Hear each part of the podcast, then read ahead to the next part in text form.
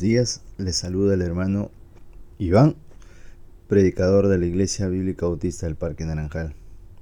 Hoy vamos a meditar en el Salmo 72.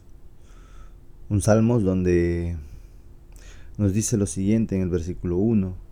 Oh Dios, da tus juicios al rey y tu justicia al hijo del rey.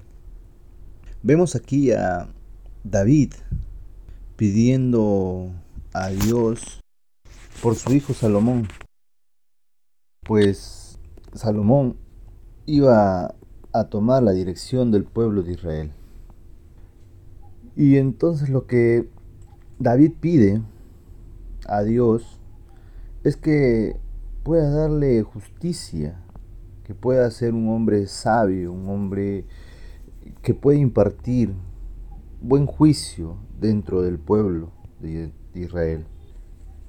Este Salmos está relacionado a Salomón en un aspecto, pero en realidad todo este Salmos está relacionado a Cristo Jesús. Pues del verso 2 hacia adelante vemos acerca de un rey que puede impartir justicia, que puede dar un buen juicio, que va a juzgar correctamente, que va a salvar a los menesterosos, que va a brillar por siempre, que la gente alrededor va a poder estar tranquila, que va a poder dominar de mar a mar, que todo el, toda la tierra va a estar bajo su poder, su dominio, que los moradores se van a postrar sobre él, que todo va a estar bajo el dominio y el poder de aquel rey, que vendrán personas, traerán ofrendas, que vendrán reyes de otras naciones también a traerles ofrendas, que él va a tener misericordia del pobre, del menesteroso, que él ayudará al afligido. Y el versículo 18 dice, bendito Jehová el Dios de Israel, el único que hace maravillas. Si es cierto, este salmo en cierto aspecto está escrito para el rey Salomón, pero Salomón no pudo cumplir en su totalidad todo este aspecto. Pues del verso 2 dice, Él juzgará a tu pueblo con justicia, a tus afligidos con juicio. Los montes llevarán paz al pueblo y los collados justicia. Juzgará a los afligidos del pueblo salvará a los hijos del menesteroso y aplastará al opresor. Si es cierto que en una manera, en una medida, Salomón trajo un poco de paz al pueblo de Israel, pero esto fue al comienzo, esto fue a inicios de su reinado, pues sabemos que al final de su reinado Salomón terminó cediendo en ciertos lugares de su vida personal, de su vida espiritual, y esto trajo pues un juicio, ¿no? Que más adelante, en el reinado de su hijo, se cumplió. Dice, te temerán mientras duren el sol y la luna, y de generación en generación. Y pues el reinado de Salomón no ha durado por siempre. El reinado de Salomón tuvo un tiempo y tuvo un fin.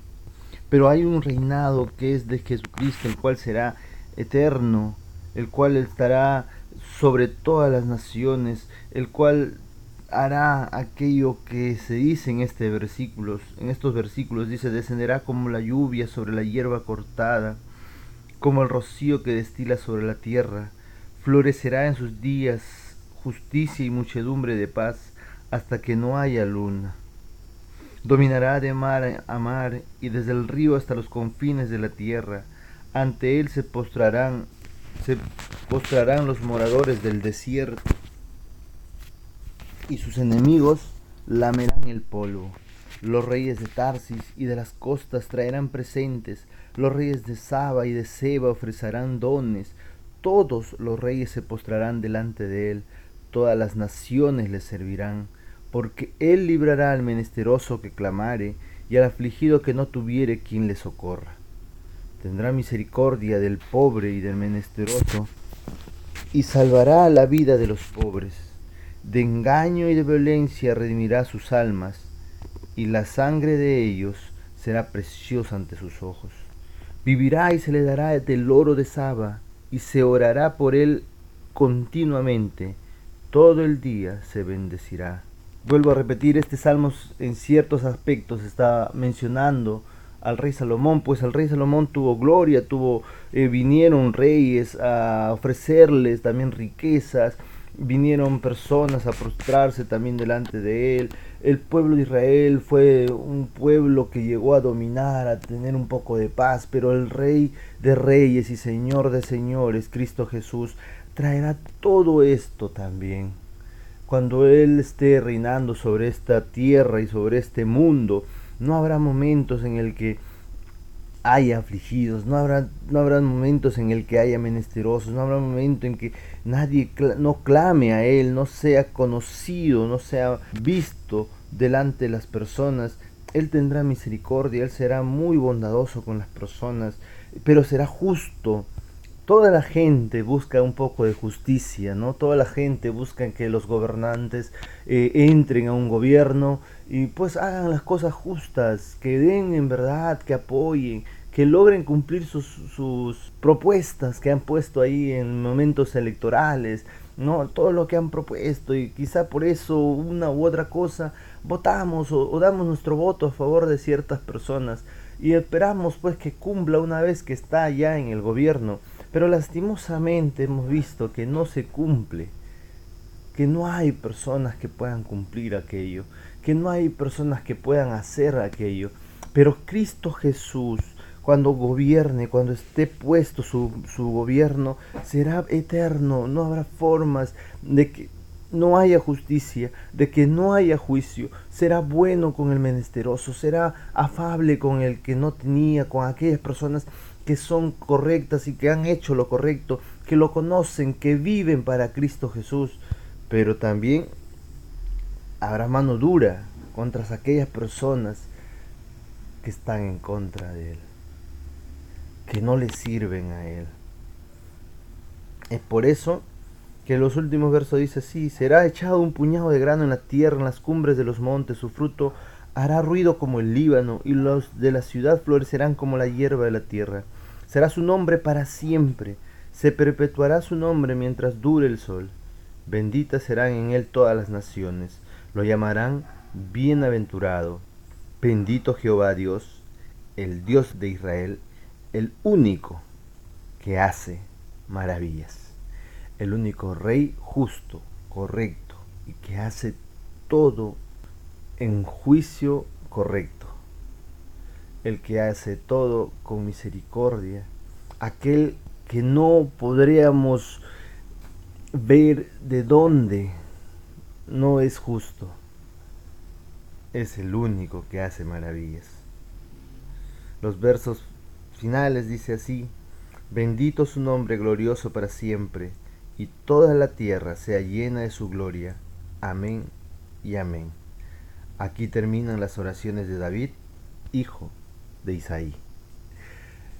Ahora, ¿cómo podemos aplicar esto a nuestras vidas, hermano? ¿Cómo podemos saber es que este verso también nos habla el día de hoy a nosotros?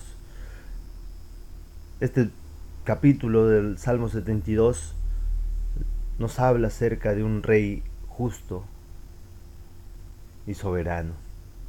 Que en primer lugar, el verso 1 vemos a un padre si usted es padre, si usted tiene hijos, aquí vemos a un padre pidiéndole al Dios, a Dios, pidiéndole a Dios por, por su hijo, para que pueda tener justicia, para que pueda ser una persona sabia, una persona que pueda impartir justicia en este mundo, para que sea una persona que pueda andar con rectitud en este mundo, Así que si usted tiene un hijo, pídale a Dios que Dios pueda tener misericordia de su hijo, pueda creer en Cristo Jesús, pueda reconocerle como su Señor y Salvador, que usted pueda encaminar también a aquel pequeño o a aquella persona que ya es un adolescente, joven o adulto quizá ya, y usted ha conocido a Cristo ya cuando sus hijos son adultos, pida entonces a Dios para que puedan estas personas también encontrar a Cristo Jesús en sus vidas, que puedan saber de Cristo Jesús en sus vidas, que puedan reconocerle como su Salvador y así Dios pueda derramar sobre ellos justicia, que puedan ser personas de bien, que puedan hacer siempre lo que a Dios le agrada. Los demás versos vemos como un Dios todopoderoso está a favor nuestro. Sí, a favor de aquellos que son sus hijos, como Él siempre hará lo que es justo para nosotros. Siempre hará lo que es lo mejor para nosotros. Tenemos a un rey de reyes, a un señor de señores, tenemos a Cristo Jesús en nuestras vidas, aquel que va a dirigir nuestras vidas, aquel que va a hacer que nuestras vidas puedan ser correctas, aquel que puede dominar, si Él puede dominar este mundo, si Él puede hacer que todas las cosas que ocurran puedan ser cada vez mejores, o, Él tiene un plan establecido y cuando Él venga a este mundo a reinar, Él va a reinar con justicia, con juicio y con rectitud de corazón. Si Él puede hacer todo ello, entonces puede reinar en nuestras vidas. Si Él está a favor de aquellas personas menesterosas, entonces está a favor de nosotros porque nos ha salvado, nos ha dado vida eterna, nos ha venido a bien, nos ha traído a bien, a nos ha visto en nuestras miserias y no ha tenido misericordia de aquellas personas que no teníamos forma de hacer distintas cosas para poder agradar a Dios. Y Él ha tenido misericordia y nos ha dado la vida eterna. Así que recuerda siempre esto, que bendito Jehová Dios, el Dios de Israel, el único que hace maravillas. Que Dios los bendiga. Muy buen día.